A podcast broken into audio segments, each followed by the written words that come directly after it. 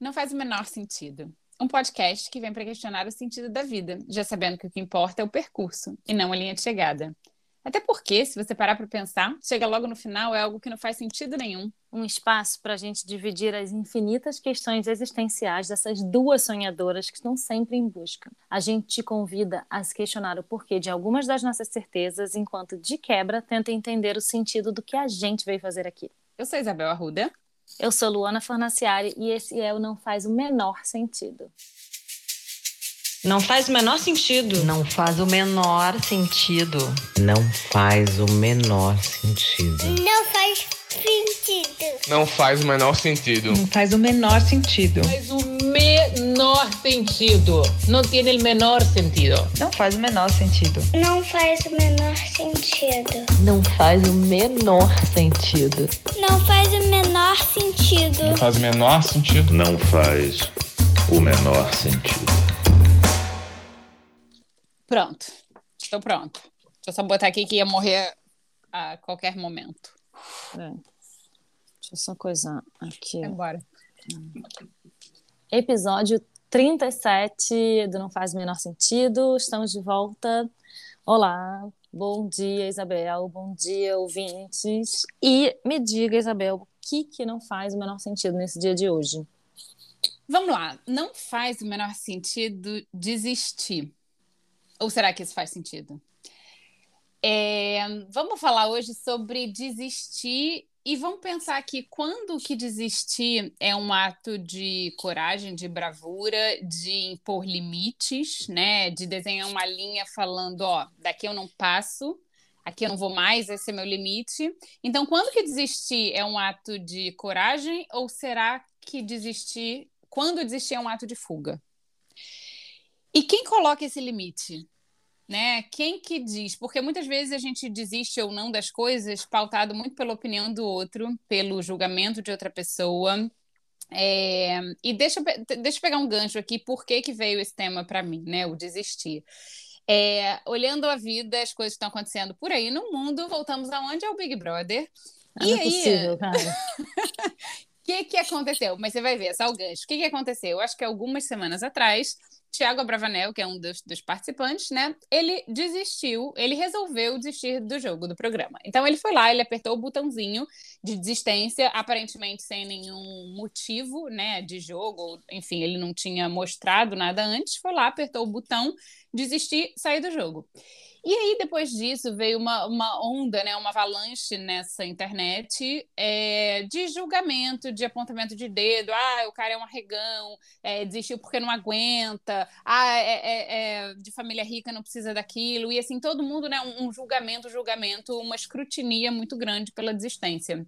E aí, isso me fez pensar, sabe? Eu não sei o que está acontecendo no jogo, já falei que não estou acompanhando Big Brother, só. não, olha, amiga, eu, fica difícil acreditar, porque toda semana você fala que não está acompanhando Big Brother e toda semana tu vem e mete um Big Brother no meio do negócio, entendeu? Mas é que o Big Brother, é o, o, comportamento que acontece. É ali sobre pessoas, né, gente? Sobre pessoas, sobre relação, sobre o que acontece com a nossa vida. Então, na verdade, é um microsomo de coisas que acontecem. É, mas eu achei isso muito emblemático, sabe? Porque, assim, Cara, por que, que a gente bota essa ênfase no desistir? O cara desistiu, o cara é um arregão, o cara é isso. Quando que é suficiente a pessoa falar, ó, oh, tô indo, tô saindo, não quero mais? Né? Por que, que a gente acha que desistir é uma coisa ruim? Qual é esse peso que a gente bota no desistir? Enfim, fiquei pirando aqui, pensando muito sobre isso. O que, que você acha disso? Eu acho esse tema é muito importante para mim, na verdade. É uma coisa que é uma dor minha, digamos assim, é uma questão que eu tenho porque eu tenho muita dificuldade de persistir. E claro que assim, vamos lá. Tá, talvez respondendo um pouco essa sua primeira grande nuvem de perguntas, é, eu tenho muita dificuldade de persistir quando a coisa para de me interessar ou quando eu acho que a parada não faz mais sentido para mim. Eu sou zero zero desistente quando eu acredito, mas eu paro de acreditar e imediatamente eu não tenho mais condição de ficar naquele lugar, entendeu? E isso me faz me sentir uma quitter. Muitas vezes já pensei isso, sabe? Assim, que é uma pessoa que abandona, simplesmente porque não conseguiu resolver. Porque é muito mais fácil começar de novo para mim. Começar uma outra coisa, eu sou muito boa de começar. Muito boa de começar. Eu sou muito boa de começar projeto, eu sou muito boa de levantar, sabe? Eu deveria, na verdade, já pensei nisso e já até tentei fazer isso, disso um pouco a minha profissão, de ser aquela pessoa que chega num lugar, bota ordem na casa, anima todo mundo, levanta e sai. Eu sou uma pessoa que vou embora da festa cedo. Eu sempre sei a hora de ir embora. Eu brinco disso. Eu sempre sei a hora de ir embora. Olha só, Antes, ontem foi meu aniversário, eu fui embora da minha própria festa à meia-noite. Teve gente que ficou até às quatro da manhã. E eu realmente, eu sou aquela pessoa que acredita que nada de muito bom pode acontecer às quatro da manhã, entendeu? Então eu vou embora. E aí, só que eu tenho essa questão um pouco em relação, por exemplo, à prática esportiva, sabe? De ser uma questão de não. Para mim, quando o negócio fica muito difícil, ou outras coisas, coisas que eu acho desafiadoras e que eu não tô mais afim de fazer, ou que eu falo, ah, cara, esse negócio não é tão importante assim, eu fico com aquela tal da vozinha na cabeça e falo, você não precisa dessa merda, não preciso dessa merda, não preciso dessa merda. E eu não sou capaz de continuar no negócio e eu invento toda uma história para justificar desistir, a minha existência. E isso é uma questão que eu tento, eu tento sem me julgar demais, já me julguei muito, já me achei muito quitter, que chama em inglês, né, que é tipo abandona, abandonadora, sei lá como chama, desistente. Mas eu tento não me julgar demais, assim, e me acolher nessa dificuldade. Enfim, enfim, é uma característica que eu tenho, na verdade, de. Não que eu ser uma abandonadora é uma característica minha, mas, assim, é, para mim é um grande desafio ficar num, num, numa situação muito desconfortável, seja em relação a uma corrida, seja em relação a uma prova de sei lá, de física, sabe? Assim, é, eu fiz o vestibular, eu acabei meu vestibular, toda aquela coisa que as pessoas levam seis horas, sei lá, eu fiz em tipo uma hora e quarenta, não sou capaz, entendeu? Assim, não consigo, não, mas não desisti, eu passei, inclusive, e consegui estar estudando, mas é, é muito difícil para mim. Muito, a persistência nesse sentido, a persistência no desconforto é uma parada que eu não nasci com esse input. Olha que maravilhoso, porque te ouvindo aqui, eu sou o extremo oposto de tudo que você falou. Gente, que interessante, porque eu acho que eu tenho muito a coisa da persistência, mas aí me falta um pouco saber quando desistir sabe? Aí que tá, esse, esse é, é, é essa limiar, assim, essa linha tênue. Muitas Inimigos fico... do fim. Inimigos Total, do fim. eu sou inimiga do fim. eu sou a pessoa que fica até as quatro horas da manhã, eu sou a pessoa que fecha bar, eu sou a pessoa que fala, não, vamos, vamos, vamos que vai dar certo, vamos mais, vamos persistir. E, e eu acho que isso, muitas vezes, me leva a ficar insistente em coisas que talvez não me cabem mais, talvez não me façam mais sentido, mas eu fico ali, sabe? Talvez porque eu também não quero ser vista como a quitter, não sei, ou ser vista no meu próprio olhar. É, quando você falou que você se julga muito, eu também me julgo demais. Eu tenho uma autocrítica enorme. E isso eu venho aprendendo assim cada vez mais, sabe? Que é realmente isso é autocrítica, isso é julgamento, mas do oposto do que você se julga. Eu me julgo de, cara, não, não posso desistir, vamos lá, vamos fazer isso acontecer e tal. Isso é ruim também, porque muitas vezes eu posso perder ali um timing de algumas coisas e ficar insistindo em coisas que não funcionam mais, sabe? Não, e é, eu sei total, só que sei total, só que o contrário. Não, e é muito foda, assim, que essa coisa para mim de ser queer eu não me acho queer, tá? Eu só fico me questionando se sou queer, assim. E tem uma coisa de ser queer também, é, que é muito em relação ao olhar do outro, né? Na verdade, a coisa de não querer ser visto como queer é muito mais fácil do que a sua percepção de se você é uma pessoa que é queer ou não, mas não querer ser vista como bunda mole, um pouco isso, assim, né? É, sei lá, arregona, você não quer ser vista como arregona, quando na verdade tem coisas que são muito mais importantes para você e tal. E aí uma coisa só que eu queria para terminar essa coisa do queer aqui, uma, eu já falei aqui dessa dessa ocasião que aconteceu na minha vida que quando eu corri a minha primeira, única e provavelmente última meia maratona.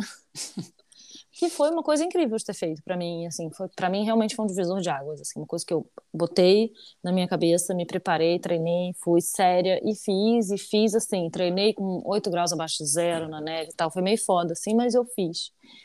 E eu conseguia, na verdade eu tava com um sofrimento vindo, foi muito difícil o treinamento, né? Mais difícil do que a prova, eu acho.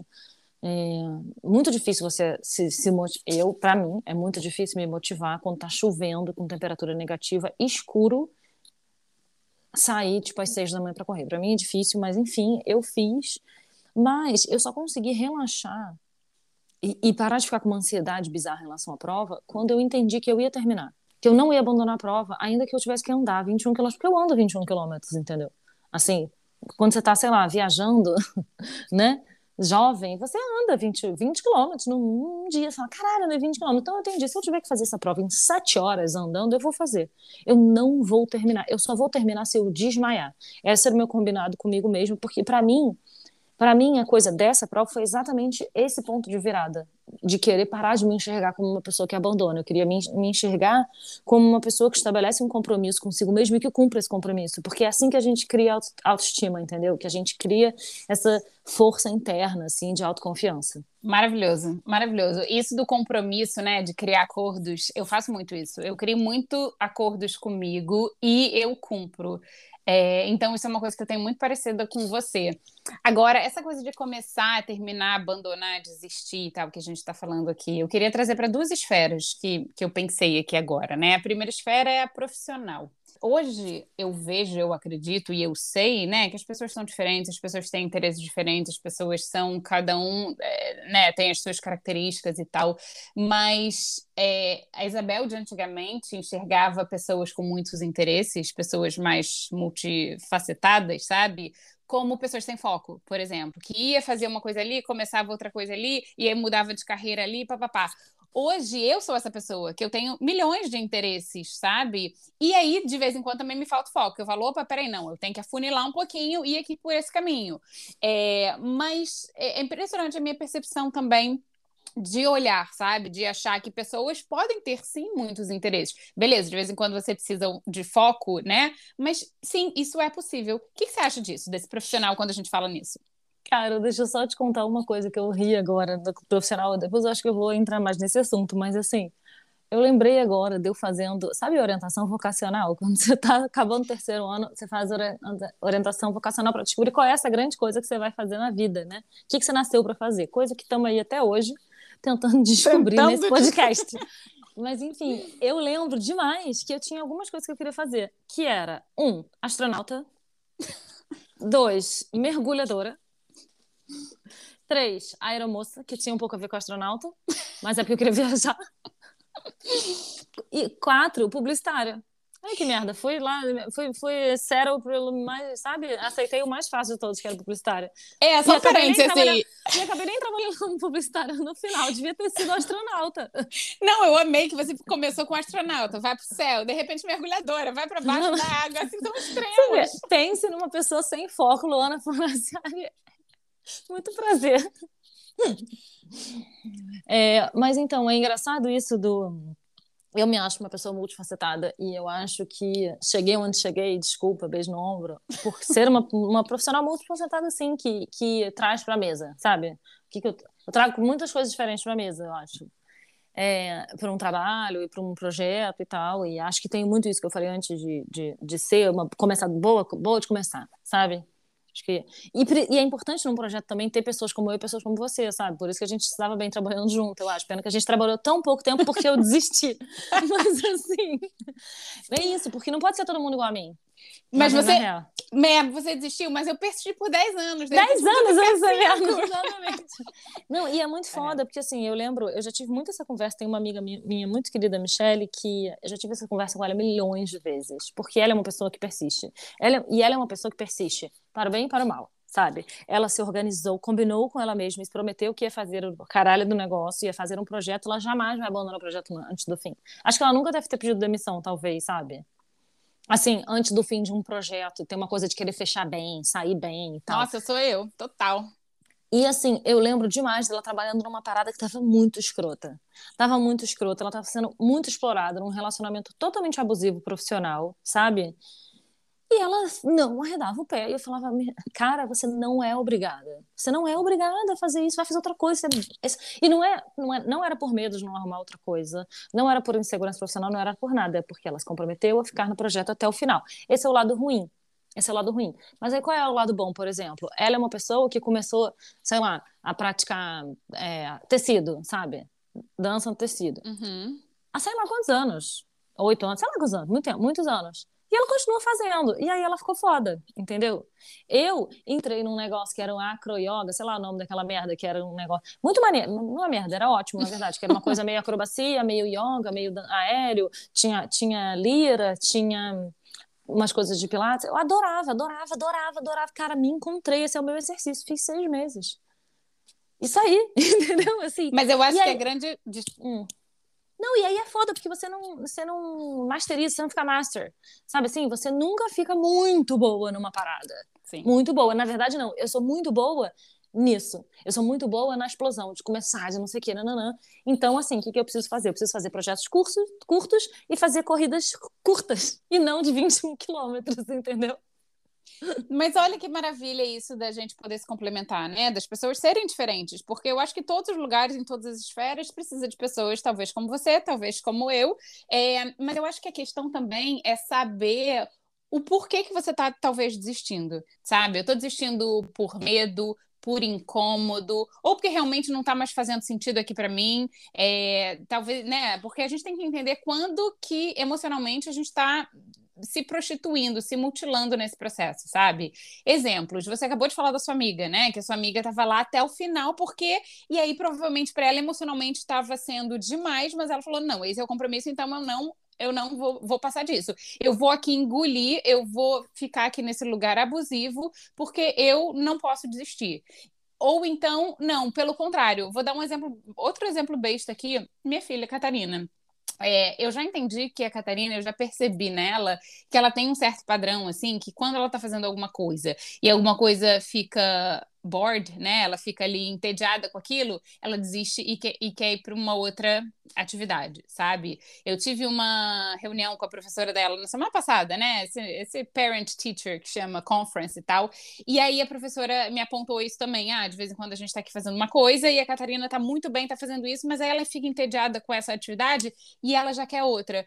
Então a gente tem que entender, eu acho, e cada situação, né? Por que, que a gente quer desistir daquilo? Porque eu tô com medo de ir adiante, então é melhor não ir, então eu vou fugir, eu vou evitar essa situação porque eu tô entediada, ah, não, então isso aqui tá muito fácil para mim, eu tô entediada, quero fazer outra coisa, ou porque realmente emocionalmente não tá dando mais para mim, acabou e a gente tem que sair. Eu acho que a gente, cada um de nós vai ter essa resposta, né, de acordo com o que você tá vivendo, mas para entender o porquê que você não vai seguir adiante com aquilo, ou porquê que você vai seguir adiante com aquilo.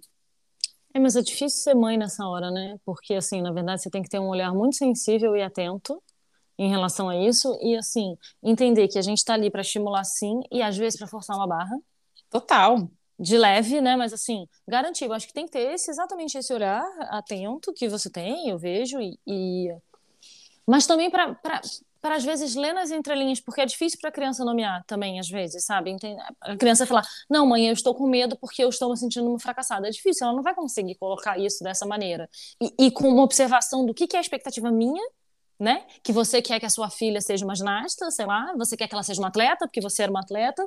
E o que, que é uma parada que ela gosta, mas ela se chateou, por exemplo, eu lembro, aliás, vou falar duas coisas aqui. Eu fiz ginástica olímpica, né, quando eu era criança, e eu amava, amava, adorava. Eu entrei totalmente estimulada. Sabe a minha amiga maratonista que já participou, a, a, que já participou aqui do episódio da amizade?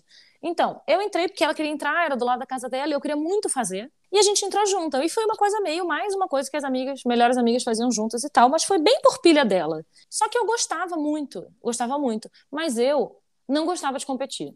Não gostava de realmente assim, por mil questões que a gente pode descobrir quais são, sabe? Mas eu não gostava de competir. E ela gostava de competir, né? Tanto que hoje está aí ganhando maratona e agora aguarde, porque ela está virando triatleta. Triatleta. Apenas. Triatleta, acorda, acorda de manhã, quinta-feira sobe, sei lá, Sumaré, foda-se. Sabe assim? Tipo, maluca, enfim. Maravilhosa. Beijo, Úrsula. É, aí, aliás, dei um esporro nela outro dia, porque ela tava de namorado novo, e aí parou de ouvir. Parou de ouvir, não tá com tempo, entendeu? Ela tá usando, tá gerenciando o tempo dela, tá usando para outras coisas. Prioridades, prioridades. E aí eu, mas ela já falou, já puxei a orelha, ela tá ouvindo de novo. Então, beijo, amiga. É, aí o que que acontece? Ela, um dia acabou que ela se machucou feio, quebrou o braço e tal, e, não, e teve que sair. E eu, eu lembro uma vez, sei lá, eu tomei um esporro da técnica, porque a gente fazia no colégio militar, sabe?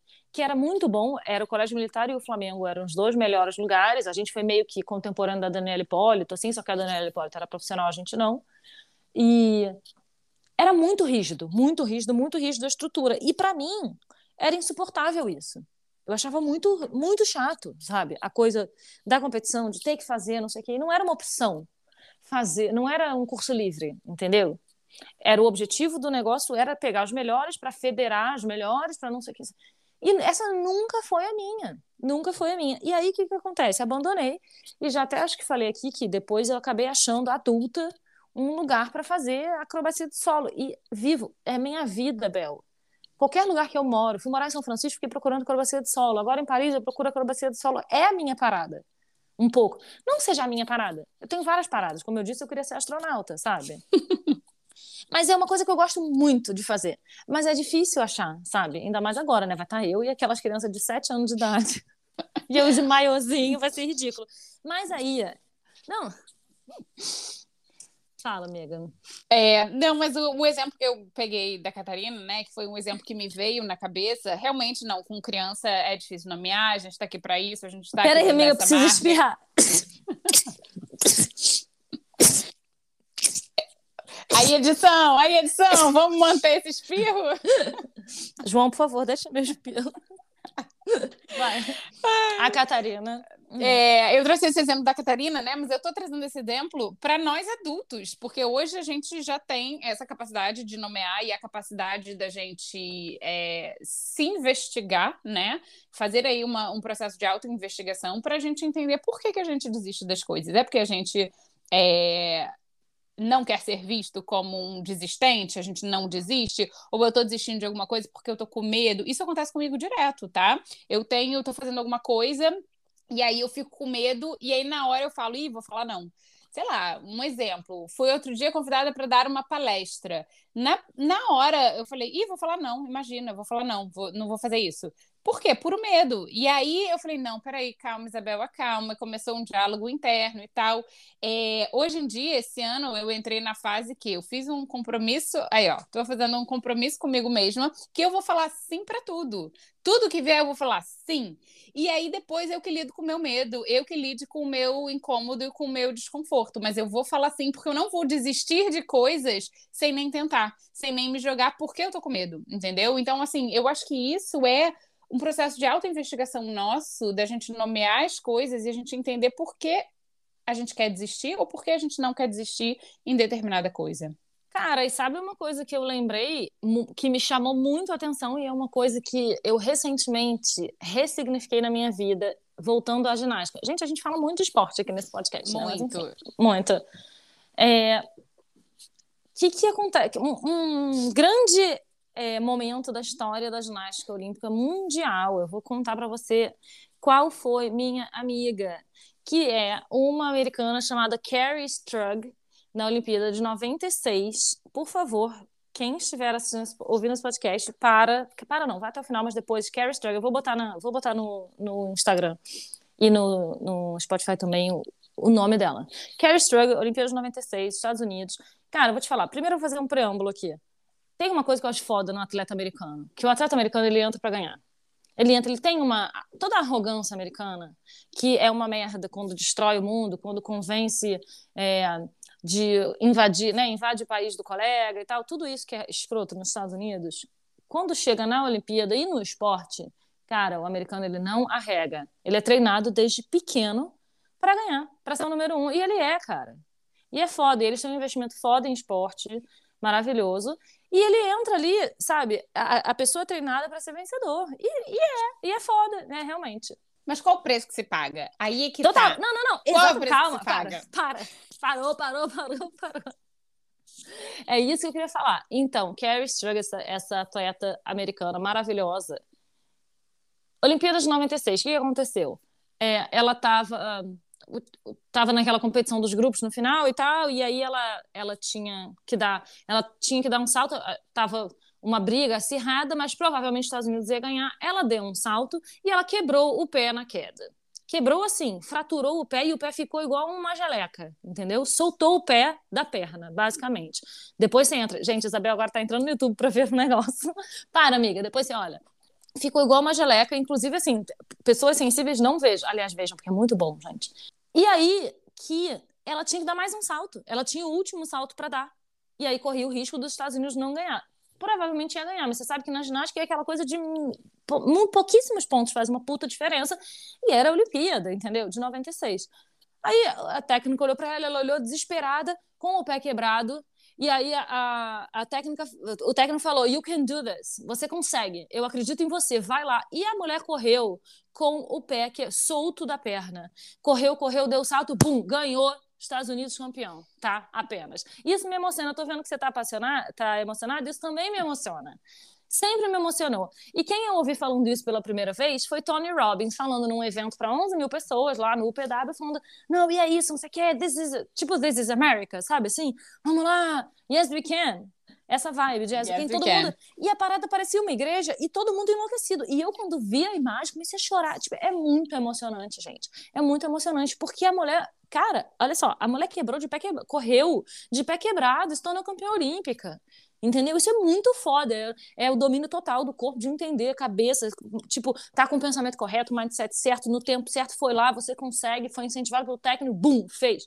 E eu sempre achei isso, tipo, a, o melhor momento da história das Olimpíadas. Até semana passada quando eu li um artigo que questionava isso, de um americano que sempre achou isso o melhor momento da história das Olimpíadas, sempre se emocionou muito e que resolveu mostrar isso para as filhas que estão fazendo ginástica, tipo, olha esse grande momento da história. E aí que ele olhou agora adulto e pai, ele nunca tinha visto isso desde que ele foi pai. E agora ele é adulto e pai com as filhas que fazem ginástica, ele reparou no que ele não tinha reparado antes, que era o olhar de medo da menina olhando para a técnica e olhando para os Estados Unidos. Em pânico. Inteiro, em pânico de botar, arriscar o ouro olímpico, porque ela falhou. Ela tinha e que ela, performar ali. Ela tinha que performar. E ela quebrou. Ela correu de. Gente, a mulher correu de pé quebrado e ganhou. E assim, sabe o que aconteceu? Ela se aposentou. Sim, isso manda uma mensagem muito positiva e eu agora tô aqui emocionada falando isso também. Porque quando eu vi a primeira vez, eu falei, caralho, é isso, é isso. É isso que é querer pra caralho um negócio até conseguir. Mas a que preço também? A mulher teve, a mulher de, com, por medo, por medo, ela correu em cima daquela dor. Que tem um lado positivo. Ela conseguiu o que ela queria e talvez valha a pena, né? Então, vamos lá, a mulher é medalhista olímpica e a gente não. Mas assim, qual é o preço? E assim, isso passa uma mensagem foda para as crianças de que se quiser tudo o que quiser que ser, sabe? Lua de cristal, de novo aqui, a gente sempre citou o Big Brother ou Lua de cristal. Tudo que quiser que ser será? Sim e não também, sabe? Porque sim, a gente passa uma mensagem muito foda para as crianças de que você tem que acreditar, porque eu acho que você tem. Porque eu acho que você tem. E é isso que me falta às vezes, quando para continuar e tal. Mas assim, alguém tinha que pegar essa menina no colo e falar, cara, nada, isso não é a coisa mais importante da sua vida. Isso é só um ouro olímpico. Eu vou pegar esse gancho da ginástica e também vou falar um pouco da ginástica. E, cara, eu adorei que você foi falando, e você foi, né, seu tom de voz e tal, porque isso é emocionante. Eu também acredito demais nisso, sabe? Eu acho que é, é mindset, é postura, é motivação, é vamos lá, eu posso, eu quero, consigo, agora, vamos. Eu sou muito essa pessoa da motivação, né? Da energia, da motivação, vamos, vamos. Eu acho que estou aprendendo a descansar, estou aprendendo a pausar quando precisa. Eu acho que as pessoas têm que aprender isso também, não do performar, performar, performar performar, é, aprender a descansar, aprender a pausar, mas também não se demorar nesse lugar, né? Porque a coisa do mindset, do vamos, acontece. Eu acho que é, esse exemplo que você citou é maravilhoso, de um monte de gente ali olhando aquela cena e falar: caralho, que foda, essa menina conseguiu. Então, se ela conseguiu, eu também consigo e tal. Mas quando você fala do medo, né, que ela estava ali para performar, porque um país inteiro, uma nação inteira estava contando com ela. Isso é pesado demais para uma criança carregar também, né? E aí, que preço que as pessoas estão dispostas a pagar para conseguir o que elas querem conseguir? É, não sei se você assistiu, eu assisti muito recentemente. Ginástica olímpica é, um, é, uma coisa que, que eu tenho interesse também, né? Eu também fiz já ginástica olímpica quando eu era criança, eu fazia no Flamengo. Eu fiz um tempo, mas aí eu parei porque exatamente eu comecei a competir com natação e aí começou aquela coisa forte. E a minha filha faz hoje em dia, então é um assunto que eu tenho interesse. Eu assisti um documentário, chama Athlete, não sei o nome em português, chama Athlete A, Atleta A, né? Que é, é eu esqueci o nome do cara agora, mas o que é o documentário? São ginastas, várias ginastas, ginastas americanas, é, denunciando um abusador. E o abusador ah, era o era o, o treinador. Ah, treinador. treinador. É, não era o treinador, não, era o preparador físico. Ah, que era um preparador físico, tipo, fodão. Esqueci o nome desse homem, gente, mas é isso. Vê, vê lá no Netflix, o documentário é muito importante, porque, aliás, abre os nossos olhos como pais para várias coisas também, né?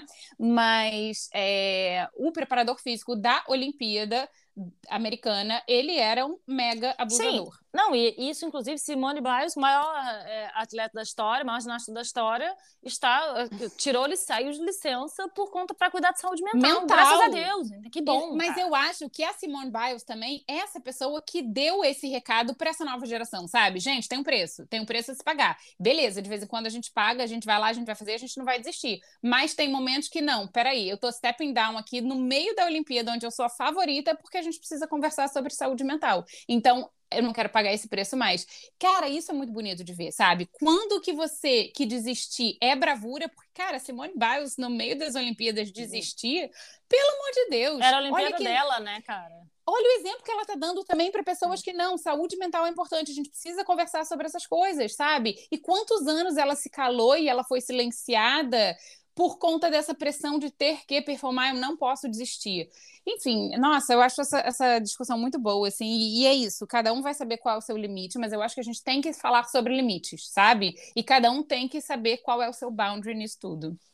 Bom, eu acho que uma coisa a gente pode já combinar aqui com eu você e quem está em casa, que quando afeta a nossa saúde, a nossa saúde é mais importante do que qualquer trabalho, qualquer relacionamento, qualquer esporte. Isso é ponto fato, né? Então, estamos de acordo, certo? Estamos de acordo. E eu acho que saúde, é, hoje em dia, né, é muito mais do que a saúde física que a gente está vendo ali. Então, a gente viu no, lá em 1996 a pessoa com o pé pendurado. Isso a gente enxerga muito como saúde. Mas a gente vê Simone Biles agora, em 2021, falando de saúde mental. Isso que eu acho que é importante, né? É abrir esse, esse, essa discussão para a saúde mental, porque importa, assim, quando um, um, jogador de futebol vai lá e quebra alguma coisa, você fala, ah, coitado e tal. Agora, quando alguém está lá com crise de ansiedade ou depressão, o que quer que seja, é mimimi, né? Então, entender que saúde física é saúde mental. Então, e uma outra coisa que eu acho que a gente pode combinar também é que vale a pena insistir um pouco, assim, não na questão da saúde, questão da saúde, ponto pacífico, está resolvido, mas assim, entender, eu acho que a gente tem que aprender a nomear o que está nos bloqueando e o que está fazendo, querendo fa fazer a gente desistir, não, fazendo a gente querer desistir, e aí entender se é medo, esse medo é pertinente? É cansaço? Será que você pode estar precisando de algum suporte por outro suporte? É falta de inspiração? Será que você não tem alguém em relação ao esporte, por exemplo? Tá, tá precisando ser inspirado por alguém? Tá precisando ser treinado por alguém? Tá precisando. Tá difícil? Tá difícil? É, é, é, é pelo desafio? Será que você não tem que, sei lá, ou estabelecer outra meta, estabelecer pequenas metas, metas possíveis? Sabe? Eu acho que isso é importante para mim. E isso é uma coisa que eu tento fazer no dia a dia, falho todo dia, mas continuo tentando. Isso aí, bom, a gente chegou ao fim do nosso episódio. É... Ah, não, peraí, você vai desistir? Eu adorei. Vamos ficar aqui até amanhã, então. Exatamente. Não, e isso é uma coisa foda. Do... Eu queria falar um negócio aqui. Isabel vai chorar, vou falar, tá? É... Mas assim, algum dia esse podcast vai acabar. Esperamos que nunca. E pode ser que seja amanhã, e pode ser que seja daqui a 20 anos, e pode ser que semana que vem o Spotify acabe. Sei lá, mas em algum momento, a gente, sei lá, uma das duas não vai mais poder, ou não vai mais querer, ou vai parar de fazer sentido, ou não faz o menor sentido. E aí, será que apaga tudo que a gente viveu e tudo que a gente trocou aqui? Eu acho que de não, jeito né? Nenhum. De jeito nenhum, exatamente. Mas isso é, isso é uma questão também, sabe? Que, é. que a gente faz esse podcast, cara, com cara, cada, é cada pulo. Vocês ficam aí gostando. Vocês de casa, vocês só ficam gostando ou não gostando, mas enfim. É cada pulo que a gente tem que dar que você não faz ideia, entendeu? Mas estamos aí, não estou reclamando também não, mas a gente continua fazendo. Mas ah, e aí? E quando a gente não puder mais, ou não quiser mais, ou não fizer mais o menor sentido?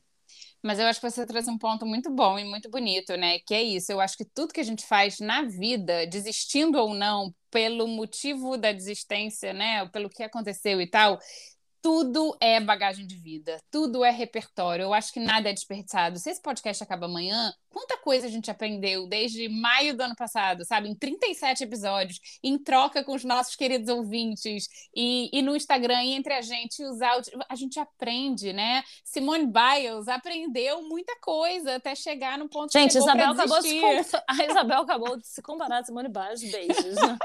Não tô me comparando com ninguém, tô trazendo exemplos. Eu acho que tudo que a gente faz na vida, desistindo ou não, Thiago Abravanel viveu, sei lá, um mês lá no Big Brother. Tenho certeza que ele aprendeu muita coisa.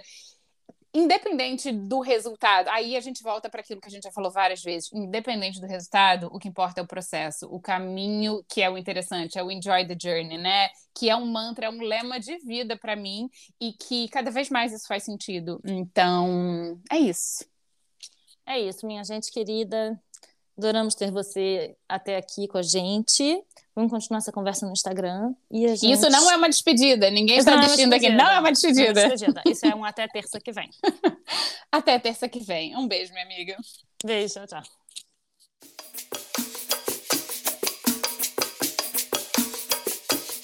Não faz